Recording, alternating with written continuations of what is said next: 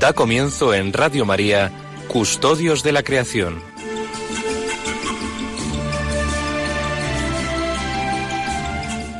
Dirigido por Lorena del Rey.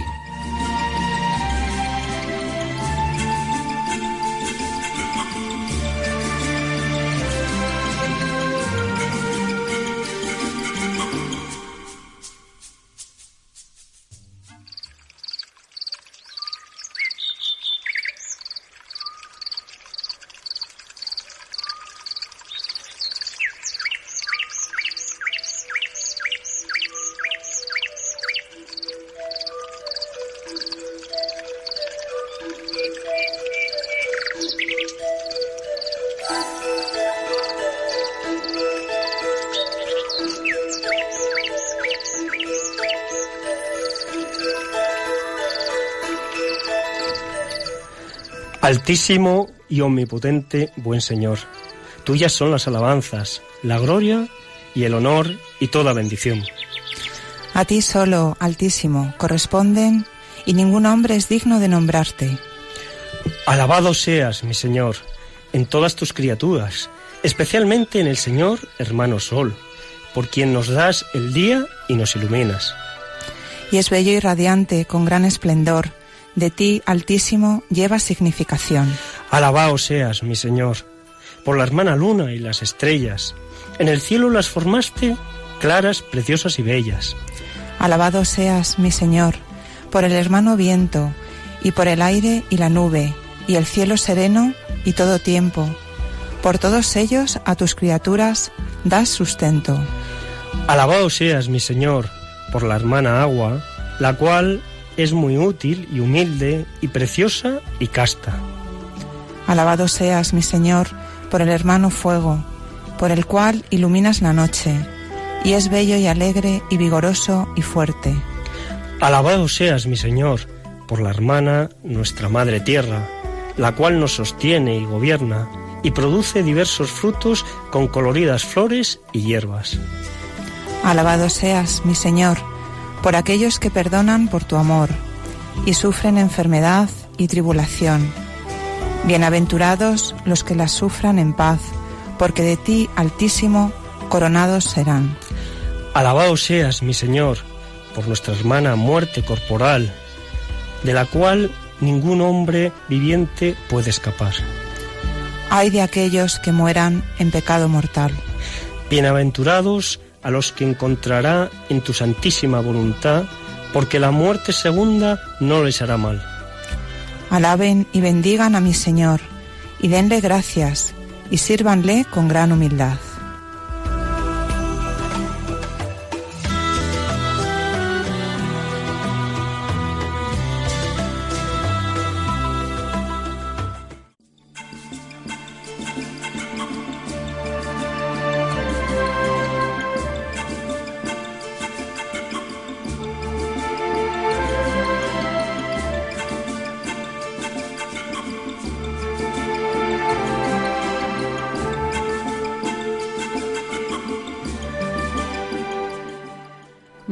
Buenas tardes a todos, queridos amigos de este programa de Custodios de la Creación y bienvenidos pues un sábado más aquí a participar en este programa, a estar con nosotros durante la siguiente hora. Y hoy traemos un programa muy interesante. Nos disponemos, eh, pues con los contertulios que ahora después presentaremos, a, a, hablar de lo que es la conversión ecológica, pues en este tiempo de la cuaresma tan adecuado para ello. Luego también Iván nos traerá en la sección de noticias una noticia muy curiosa. Y bueno, pues esperamos que todos disfrutéis con nosotros y que sobre todo que nos sirva para aprender más y amar más a esta creación, este don del Señor que nos ha regalado y que hemos de cuidar. Así que bueno, pues vamos a comenzar con el editorial con Francisco Marcos.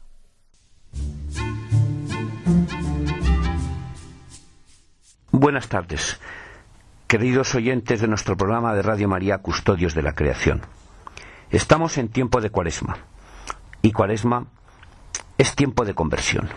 Hablando de la conversión, concretamente de la conversión ecológica, nuestro querido Papa Francisco nos dice en la encíclica Laudato Si.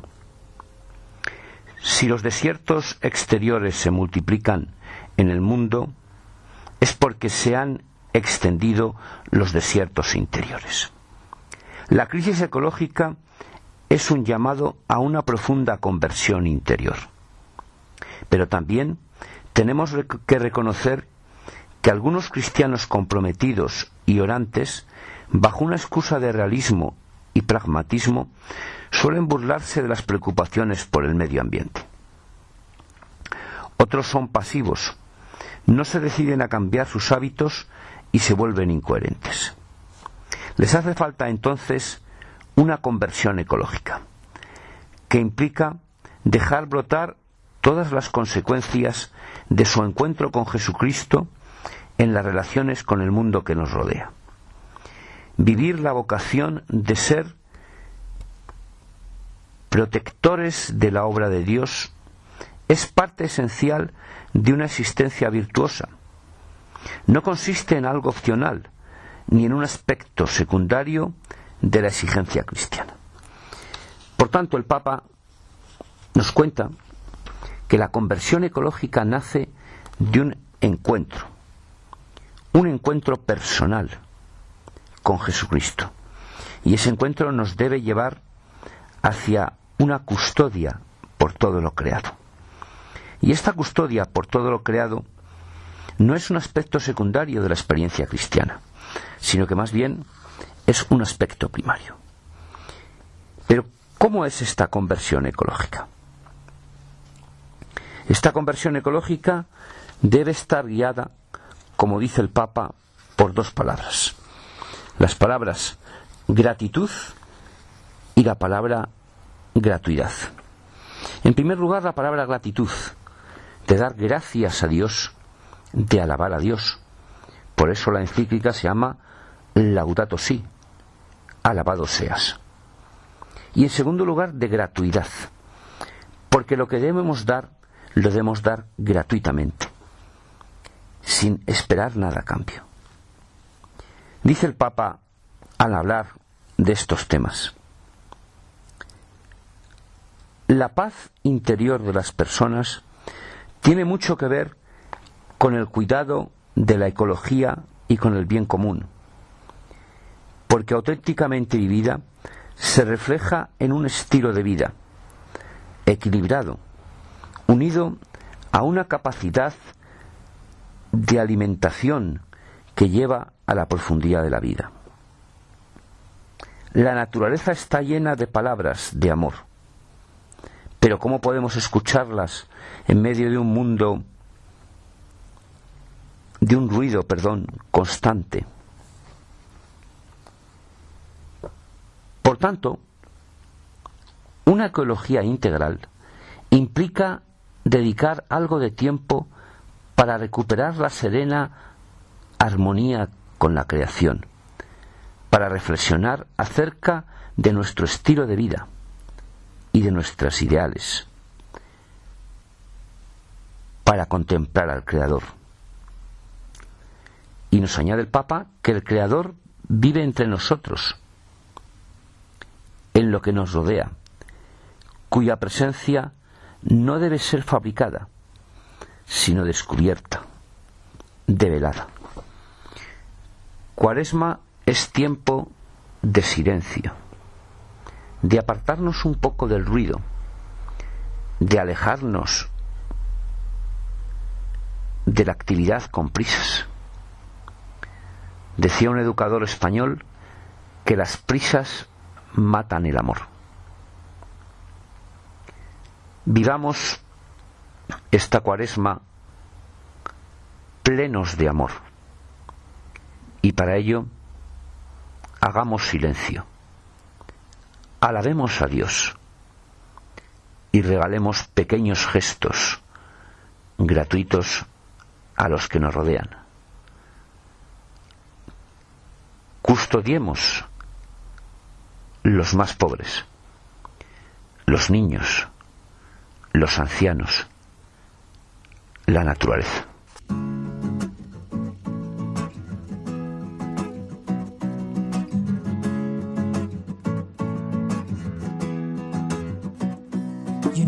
Times be tough with all the hatred and the violence. All I'm looking for is a little bit of silence to be with you while I'm down on my knees.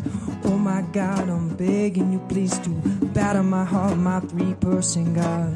Break down this old weary facade and show yourself, yeah, yeah. Oh, please show yourself in me. Oh my God, oh my Savior, up above. My prayer. Oh my God, oh my Savior, my prayer.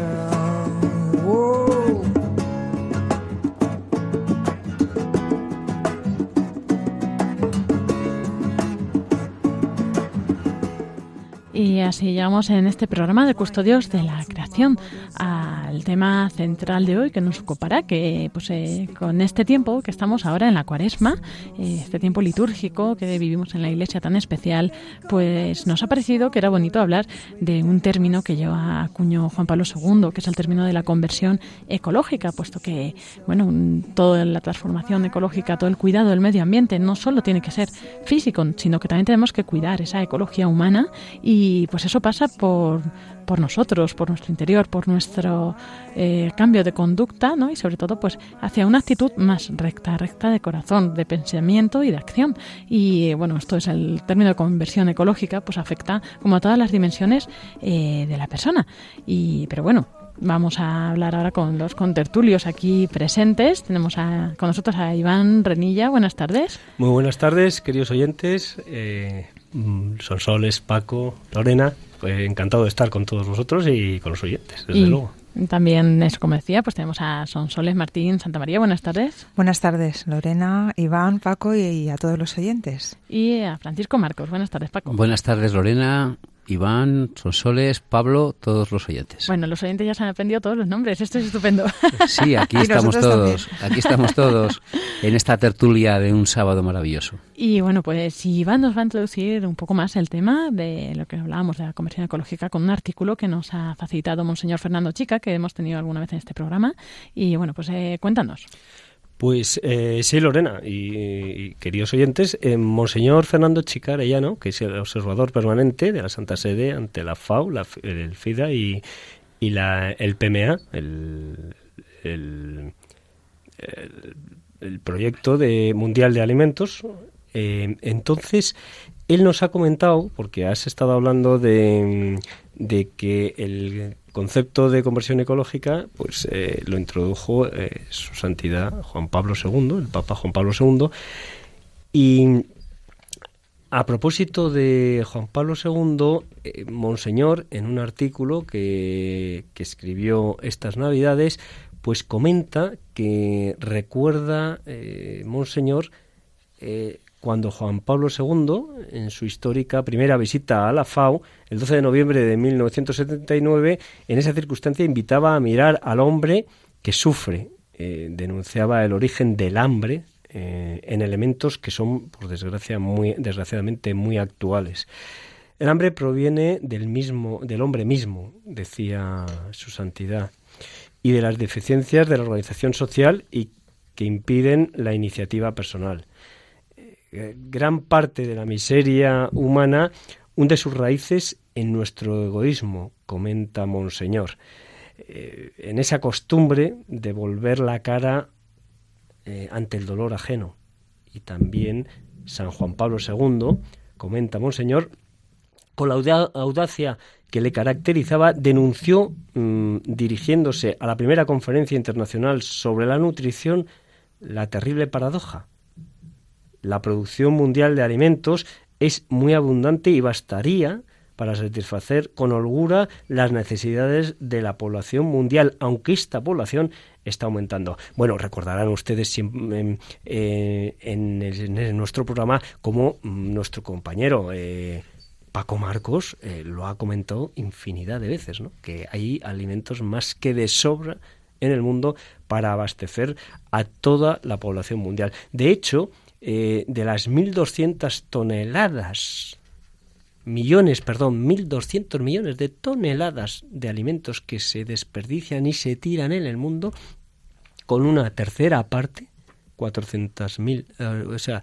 eh, 4.000, eh, perdón, 400 millones de kilos, se eh, podría paliar el hambre en el mundo pues he querido traer el artículo. En el, en el artículo, Monseñor, también mmm, voy a dar ya como última frase en que comenta Monseñor, que me parece, desde mi punto de vista al menos, que es muy acertada. Dice, no falta comida. Lo que falta es justicia y caridad. De lo que el mundo carece no es de alimentos ni de recursos, sino de aquella generosidad que encuentra su gozo en el compartir. Sí, el Papa Francisco nos habla de la conversión ecológica en la encíclica Laudato Si. Y además cita la palabra conversión ecológica varias veces. ¿no? ¿Qué entiende el Papa Francisco por conversión ecológica? Pues eh, el Papa Francisco, antes de hablar de la conversión ecológica, estudia los motivos por los cuales existe la crisis ecológica. ¿no? Él dice que la crisis ecológica es por el relativismo, por un antropocentrismo exacerbado, por un consumismo en exceso, por confundir desarrollo con progreso. Esos son los motivos de la crisis. Y entonces, ante la crisis ecológica, él propone la conversión ecológica. Y es curioso que la conversión ecológica él da algunos puntos concretos. Puntos concretos para que no seamos tan consumistas, ¿no? Que apaguemos las luces cuando salimos de, un, de una sala, aunque vayamos a volver a los cinco minutos, que cerremos los grifos. Pero es curioso porque en la conversión ecológica él cita precisamente a una santa, a Santa Teresita de Lisieux, que era la santa del pequeño detalle el Papa Francisco, cuando habla de la conversión ecológica, dice que nos tenemos que convertir y esa conversión es querer a la naturaleza, cuidar, custodiar, tenerle cariño a la naturaleza. Eh, preparando yo esta tertulia le decía a Sonsoles, según veníamos a Radio María, que hay muchas palabras que empiezan por C, relacionadas con cuaresma y con conversión ecológica. ¿no? Una de ellas es la palabra cariño con la naturaleza tenemos que tener cariño con la naturaleza, ¿no? Y otra, me decía Sonsoles, es catequesis. Probablemente nos estén oyendo bastantes catequistas ahora. La catequesis hay tres niveles de catequesis. La catequesis de niños, la catequesis de jóvenes y la catequesis de adultos. Pues tenemos que intentar en esta catequesis tres cosas. Lo primera, algún día de la catequesis hablar sobre la Laudato Si, no cuesta nada, de toda la catequesis que es anual, dedicar un día, y nos, pueden, nos podéis escribir aquí al, al Facebook de Custodios de la Creación y os mandamos documentación adaptada tanto a niños como a jóvenes como a adultos que tenemos preparada para que en vuestra catequesis de niños, jóvenes y adultos habléis un día de Laudato Si. Porque curiosamente, fijaros, Laudato Si en la conversión ecológica lo que el Papa dice es que tenemos que usar, usar siempre tres palabras, que le gusta, él lo ha repetido varias veces ya en este pontificado, que son las palabras gracias, perdón y por favor. Por tanto, mm, en esa catequesis, los catequistas, hablar del cariño que tenemos que tener a la naturaleza, de la custodia de la naturaleza. No sobre la naturaleza, sino que para nosotros es la creación, es lo que da nombre, lo que da nombre a este programa. Pues sí, relacionado con esto, Paco, eh, me parece muy, muy acertado lo de la catequesis, porque necesitamos aprender a vivir de otra manera, pero antes de eso necesitamos aprender a mirar al mundo de otra manera, ¿no? A pensar de otra forma, a concebir a Dios, a rezar de otra manera. Esto es lo que significa conversión. Entonces, lo que la, la carta que ha mencionado, el artículo que ha mencionado Iván y que ha comentado de Monseñor Chica Arellano, pues eh, nos relaciona muy directamente la, pobreza con la fragilidad del, planeta, ¿no? Entonces hay que, hay que hacer ese, cambio, ese cambio de mirada y además, ahora no podemos argumentar que es que no conocemos o que no sabemos. He traído aquí una cita de los Hechos de los Apóstoles en, el, en, en, la que San Pablo nos dice, Dios pasa por alto aquellos tiempos de ignorancia, pero ahora anuncia en todas partes y a todos los hombres que se conviertan. Es decir, nosotros a lo mejor esta situación no pues no la hemos generado nosotros directamente, no no ha sido por maldad, no hemos querido causar daño a nadie, pero es, es cierto que nuestra inconsciencia, en nuestra forma de vivir, eh, trae consecuencia, consecuencias. Entonces, por eso es, es muy importante pues que, que, que nos pongamos en, en, en, movimiento para que cambiemos esa mirada sobre Sí, el mundo. la cuaresma es tiempo de conversión y conversión es tiempo de cambio. a lo mejor en la cuaresma podemos cambiar algo, ¿no? Eh, yo estoy seguro que todos nos hacemos en cuaresma algún propósito de cambio, ¿no?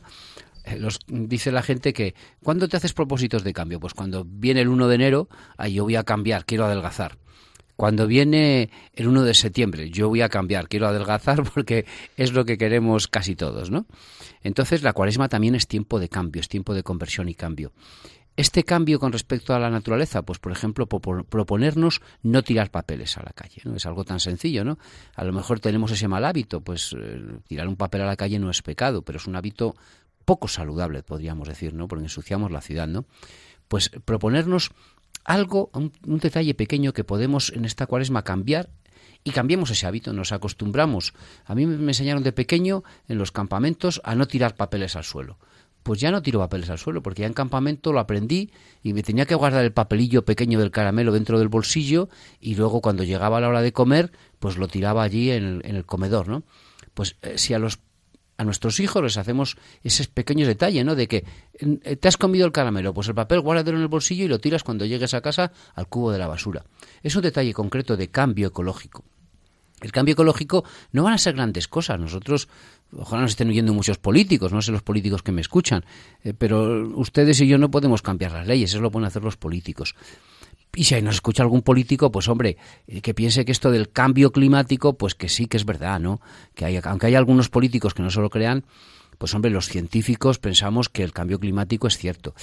Y no solo pensamos que el cambio climático es cierto, sino que tenemos que ser prudentes. El ecologismo que predicamos desde esta emisora es el ecologismo prudente. El cambio climático, les he dicho a ustedes muchas veces que es muy difícil de demostrar que realmente esté provocado por el hombre, porque las emisiones de CO2 no solo las hace el hombre, los volcanes hacen enormes emisiones de CO2. Pero es que tenemos que tener cuidado, por eso se llama ecologismo prudente. El cambio climático a lo mejor no es cierto que esté provocado fundamentalmente por el hombre. Lo que sí es cierto es que yo no puedo emitir todo el CO2 que quiero en Madrid, porque fíjese los problemas que tenemos en Madrid. Donde digo Madrid, digo Barcelona, digo Valencia, digo Bilbao, digo Sevilla, en las grandes ciudades, los problemas de contaminación son graves, ¿no? Yo tenía un amigo mío que en Madrid se ha pasado mal porque le picaban mucho los ojos, ¿no? las partículas que emiten los motores diésel, las partículas sólidas, pues a él le alteraban mucho los ojos y le picaban mucho los ojos. No se ha quedado ciego ni nada pero mm, se tuvo que poner unas gafas especiales porque le picaban mucho los ojos. Por tanto, todos necesitamos un cambio pequeño en ecología, ¿no? El cambio primero, pues no tirar cosas al, a la basura, eh, tirarlas a la basura, perdón, no tirarlas a la, a la calle. Y, y, en esto de la basura, pues un cambio que podemos hacer es que si en tu casa solo tienes un recipiente, pues es dividirlo en dos recipientes. En uno tiras toda la materia orgánica, porque hay gente que no tiene en su casa sitio para poner tres cubos de la basura. Pero dos cubos de la basura yo creo que casi todos los podemos poner.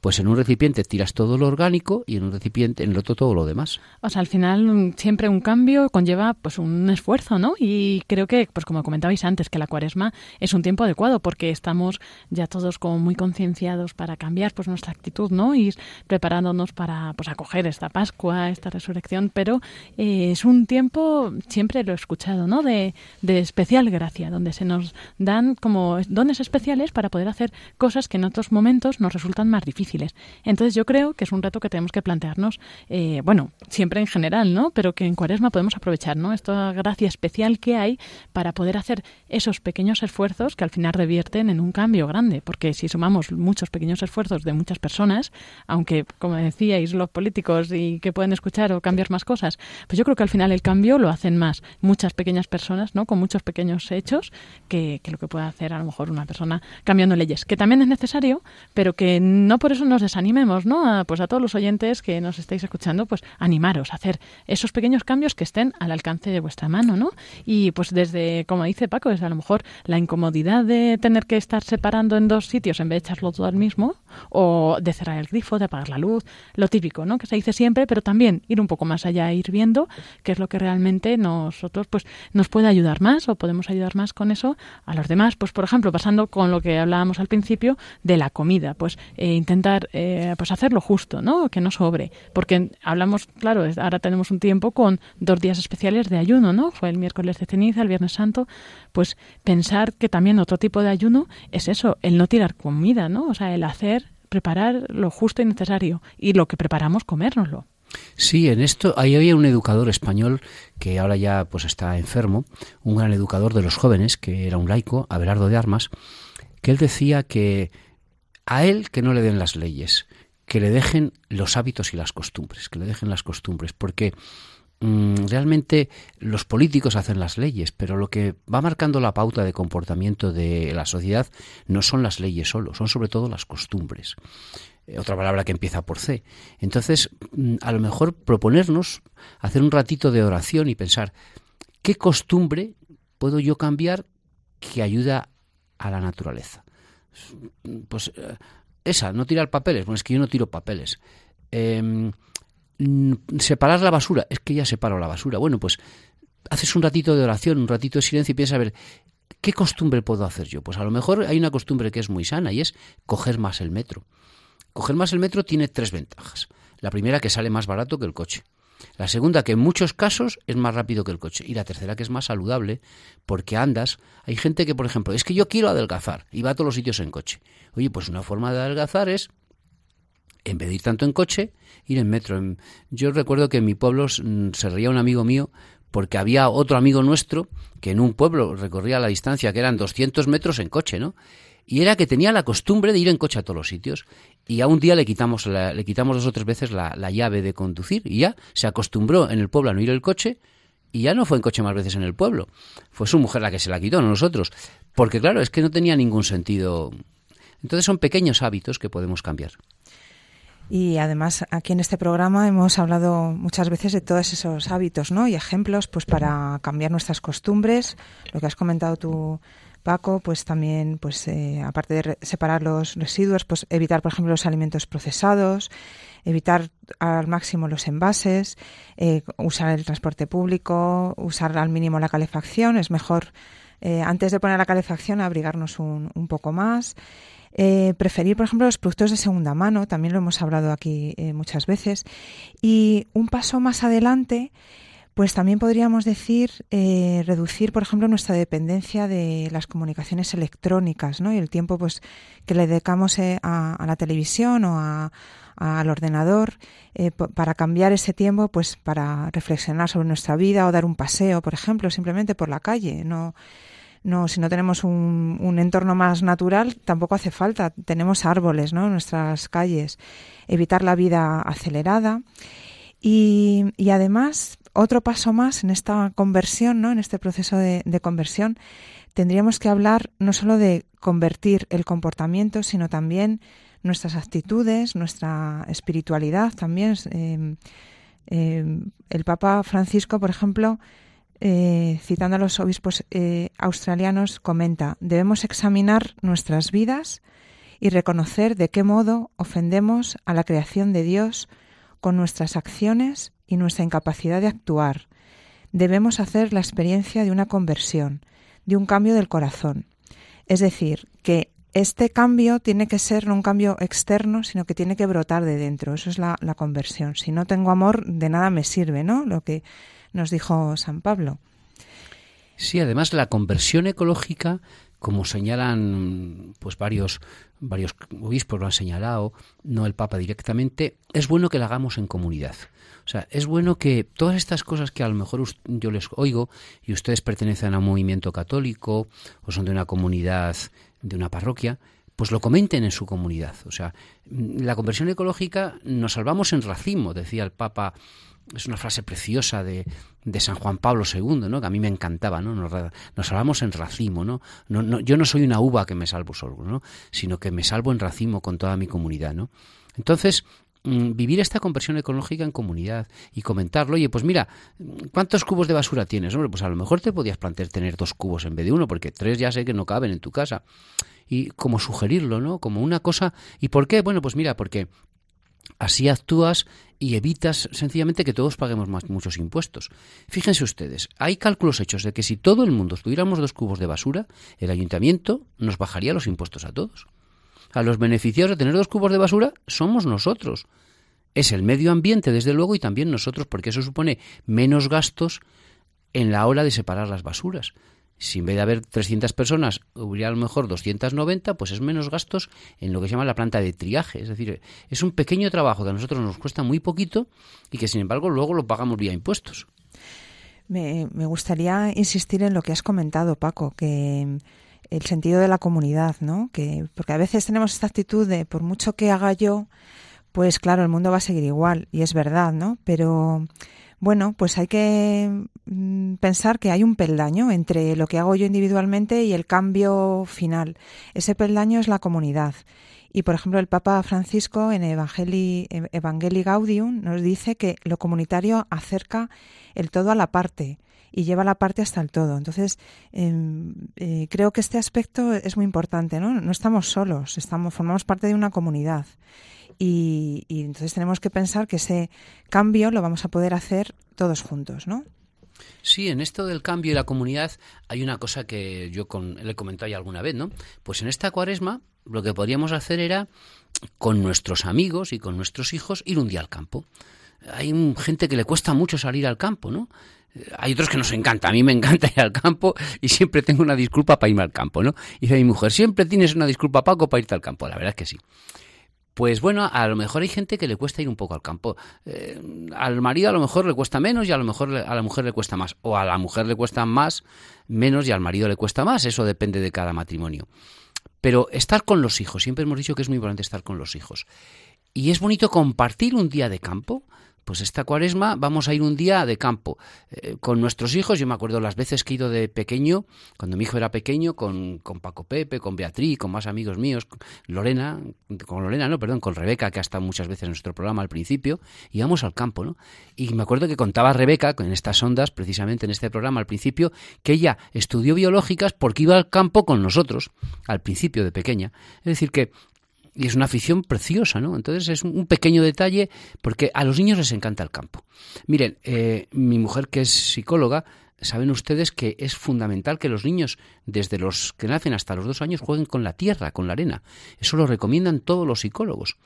¿Por qué? Pues parece ser que es que se desarrolla mucho el, el manejar cosas con la mano. Hombre, con tierra limpia. A veces en los parques de Madrid, pues desgraciadamente hay algunas personas que, que poco, poco educadas, pues dejan ahí los excrementos de los perros. Son una de 50.000, pero siempre hay alguna que no debe hacerlo, ¿eh? porque hay niños que juegan con la arena en el parque, ¿no? Entonces que salgan al campo con, con sus hijos. Bueno, pues hemos hablado de algunas estrategias y, sugerencias ¿no? para hacer esa conversión en el comportamiento, la conversión en nuestra actitud, en nuestra espiritualidad. ¿Y por qué nos cuesta tanto? ¿Por qué nos cuesta tanto? Porque sabemos, ¿no? Sabemos que, que, bueno, pues hay que cuidar el entorno, sabemos que eso trae consecuencias a, a nuestros hermanos de países más, menos favorecidos yo traigo aquí unas sugerencias, un análisis ¿no? de por qué nos cuesta tanto, de un artículo de José Izaguirre, y, y, la verdad es que apunta cuatro razones principales que yo creo que son muy, interesantes. Sabemos mm, todo el bien que tenemos que hacer, pero el problema es que no nos decidimos hacerlo.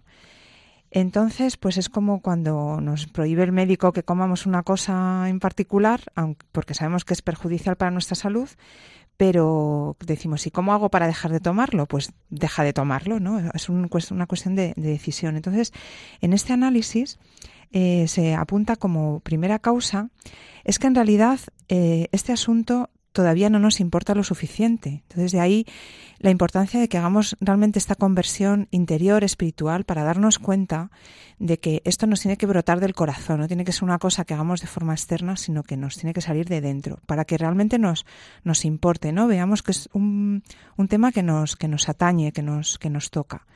Una segunda eh, causa, una segunda respuesta a esta pregunta, ¿no? De por qué nos cuesta tanto, eh, pues tiene que ver con nuestra propia comodidad y nuestra resistencia al cambio.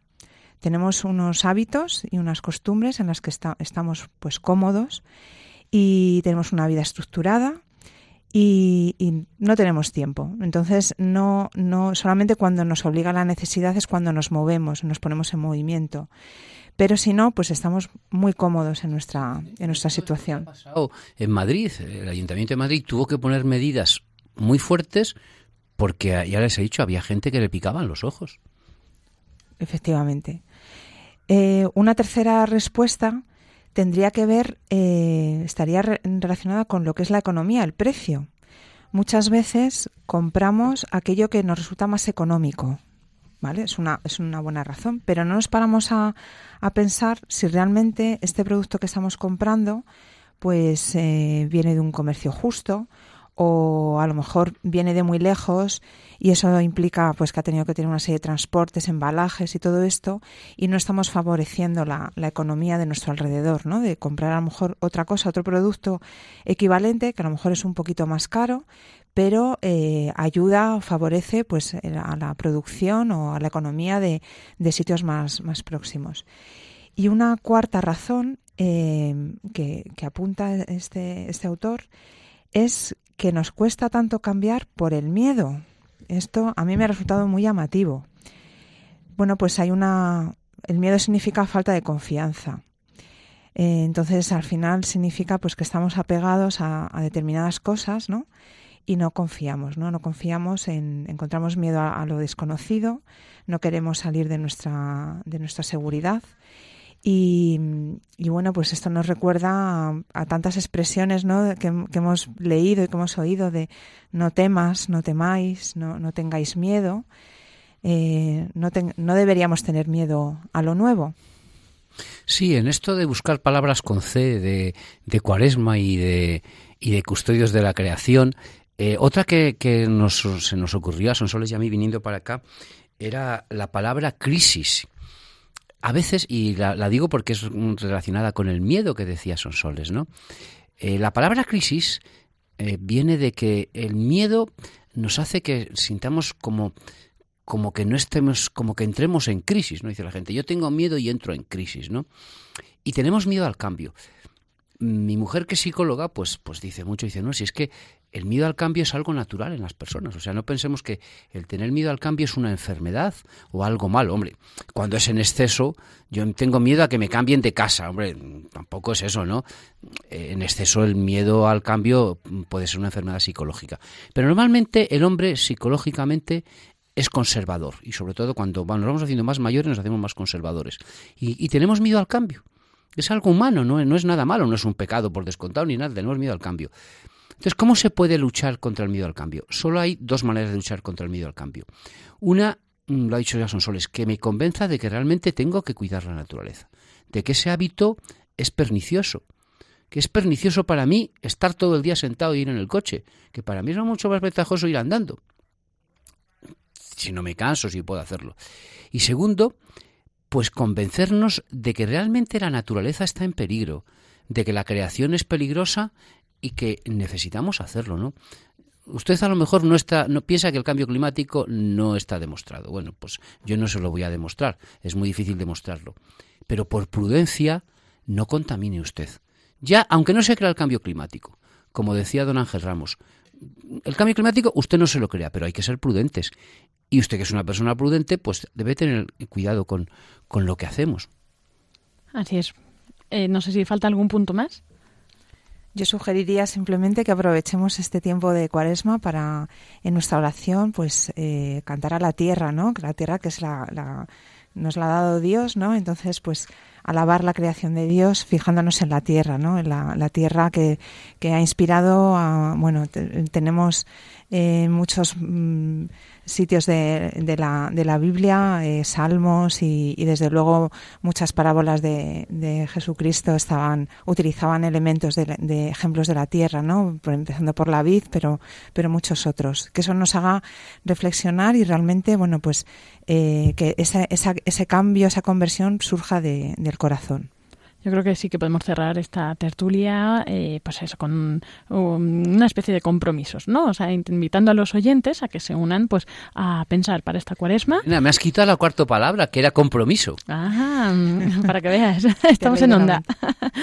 Pero sí que, bueno, que eso, en oración, que viendo rectamente frente al Señor, pues, eh, qué es lo que pueden hacer, o qué es lo que el Señor les pide, o que, pues, aunque sea un pequeño pasito, ¿no? Más, pero, o más grande, no lo sé, pero bueno, que intenten hacer algo, pues desde, como decía Sonsoles, ¿no? Pues desde estar más despegado de los aparatos electrónicos y salir más al campo, eh, o bueno, o dedicar el tiempo más a informarse sobre el medio ambiente, o hacer alguna actitud, alguna conducta de estas de, de que sean ecológicas, de conducta responsable en cuanto pues a todo ahorro de energía, de alimentación, lo que sea pues algo, ¿no? Como plantarnos algo y, y bueno, y esto pues ya vemos que todas estas actitudes al final son básicamente son muy coherentes con lo que estamos viviendo con este tiempo de cuaresma y al final es que el, lo que es el, eh, el, ecologismo no está lejos de lo que es la religión católica, o sea, está dentro de ella porque también desde la religión con recta intención podemos discernir y ver qué es lo que es, mm, no, lo que podemos hacer y lo que no. Pues esto es como otra cosa más eh, a tener en cuenta en nuestro camino de conversión y pues en nuestro camino de santidad, pero de momento hacia la Pascua. Pues muchas gracias, son soles y gracias, Paco. Yo me comprometo, desde luego. Yo me voy a me compro- comprometo. Yo también me comprometo. ¿A qué? Eso ya no se sabe, pero algo haremos. Pues muchas gracias y vamos a seguir con este programa de Custodios de la Creación.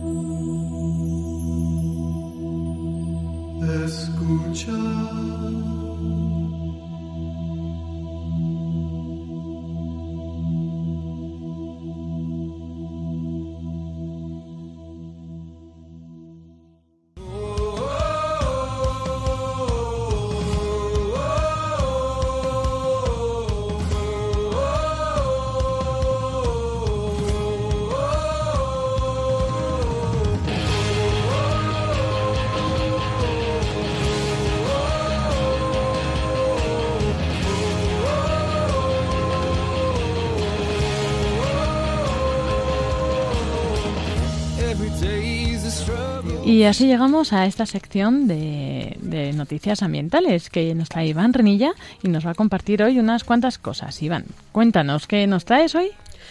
Pues muy buenas. Hoy vamos a hablar sobre una noticia especialmente curiosa que es la- los estudios sobre la comunicación de las plantas entre ellas y con los seres humanos. Bueno, qué interesante, oye.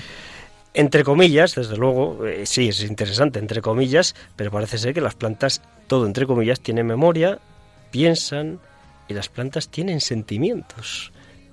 Claro, todo lo ponemos entrecomillado, pero hay estudios muy interesantes al respecto y eh, la- incluso las plantas pueden llegar a leer la mente. Es decir, que pueden prever, pueden prever cuáles son las intenciones mm, a veces muy buenas, otras no tan buenas, de los seres humanos.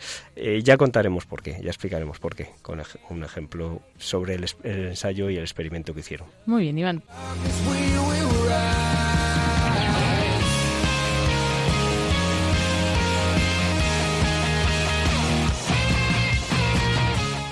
Pues eh, como les habíamos comentado, eh, la Universidad Australiana Occidental, de Australia Occidental, con la doctora Mónica Gagliano, dirigiendo un equipo, hicieron estudios sobre la comunicación y sobre las reacciones de la, la comunicación entre las plantas entre ellas y con los seres humanos y las reacciones de las plantas a diversos estímulos.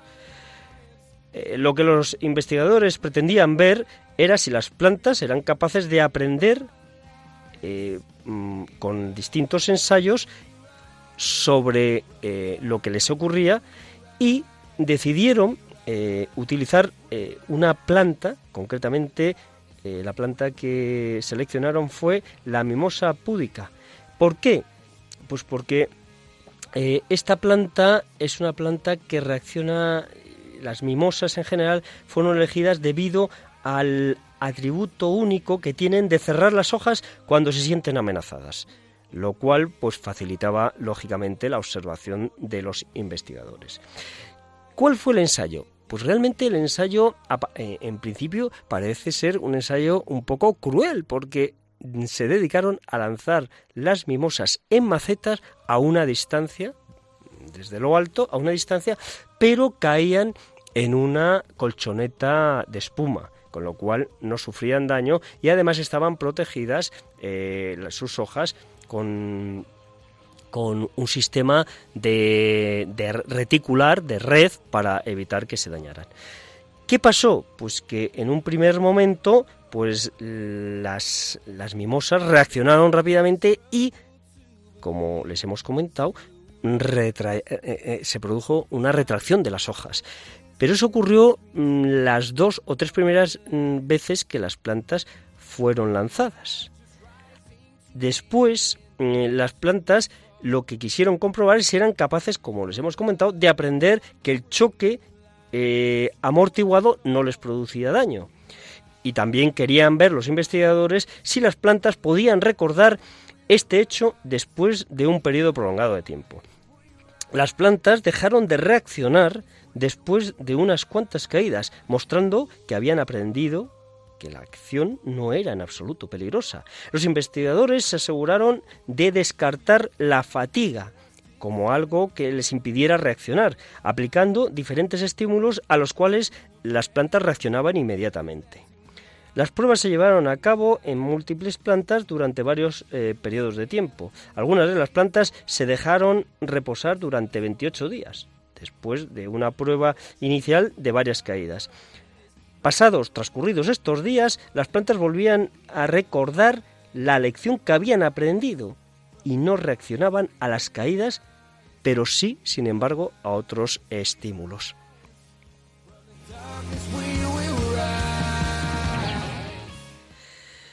Eh, por otra parte, eh, hay otro ensayo muy interesante que llevó a cabo eh, el profesor Cliff Baxter, que hizo un descubri- descubrimiento realmente asombroso en 1966. Ya ha llovido, ya ha pasado tiempo. El cual eh, creó eh, una tendencia, creó en la gente la tendencia a hablarle. Sí, sí, no, no, no, no me estoy inventando nada, señores oyentes, a hablarle a las plantas en sus casas. ¿Por qué? Pues porque el doctor Buster que era un especialista del detector de mentiras y que desarrolló varias técnicas poligráficas eh, todavía aún usadas en nuestros días, eh, realizó un experimento con unas macetas de planta de dragón, la, la drazaena, y lo detalló en un libro que escribió. ¿Cuál fue este ensayo? Pues él tomó dos plantas de drazaena y conectó a una de ellas un detector de mentiras. Después pidió a una persona que le pisara a otra planta, a la otra planta que tenía justo delante de la drazaena. Cuando se llevó a cabo esta acción, el polígrafo registró eh, un movimiento demostrando el temor que sentía la planta al ser testigo del hecho que se estaba produciendo. Eh, Buster llegó todavía más lejos con el ensayo y la planta que había registrado miedo fue puesta a prueba directamente esta vez eh, la misma planta. Varias personas entraron en la sala donde estaba esta planta, incluyendo la persona que había pisoteado a su planta, a su compañera, la planta compañera. El polígrafo no mostró ninguna reacción ante las otras personas, pero curiosamente, cuando la persona que había pisoteado a su compañera, a su planta compañera, el polígrafo inmediatamente entró en movimiento y la planta reaccionó a ese estímulo inmediatamente. Otro se- segundo ensayo que hicieron el doctor Buster fue coger y decir ah, que iba a quemarle una hoja a esa misma planta. Pues nada más decirlo, señores oyentes, la planta volvió otra vez a dar registros en el polígrafo. Y por último, se le llegó a quemar un poco la, la- la hoja y la planta, por supuesto, reaccionó eh, ante, ante ese experimento. Bueno, señores oyentes, pues esto es lo que les he traído hoy sobre la comunicación de, de las plantas con los seres humanos y la reacción de las plantas a diversos estímulos.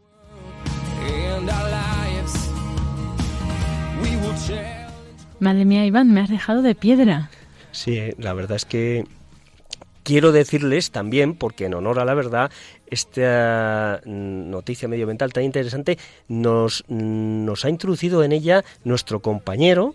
eh, Diego Sánchez Bustamante, que es eh, locutor eh, de las noticias de Radio María.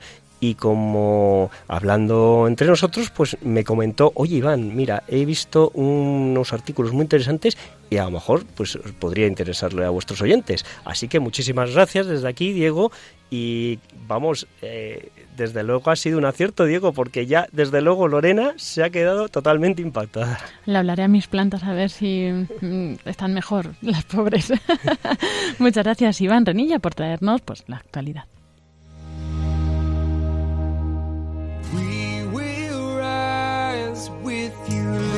Our lives for you. We will rise with you, give our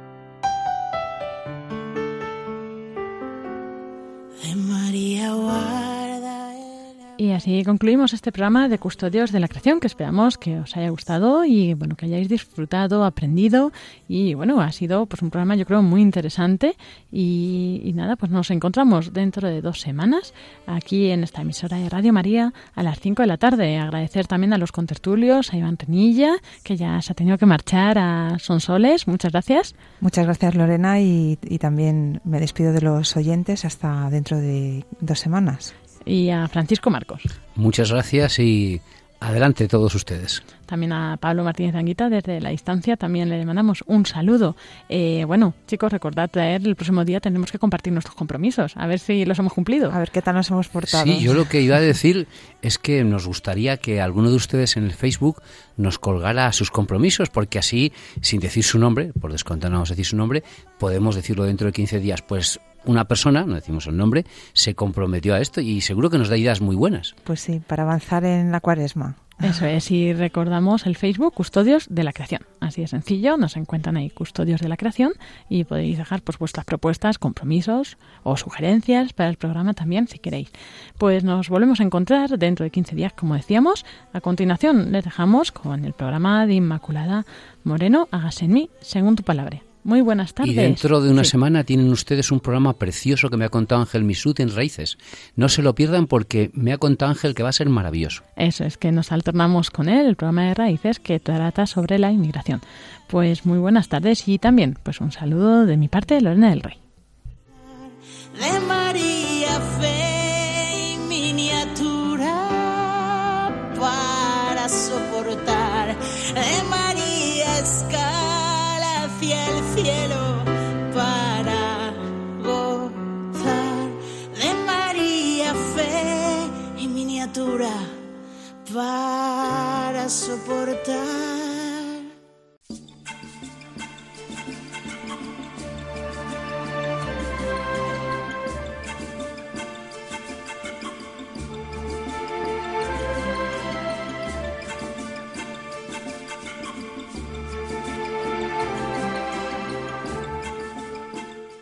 Acaban de escuchar el programa Custodios de la Creación, dirigido por Lorena del Rey.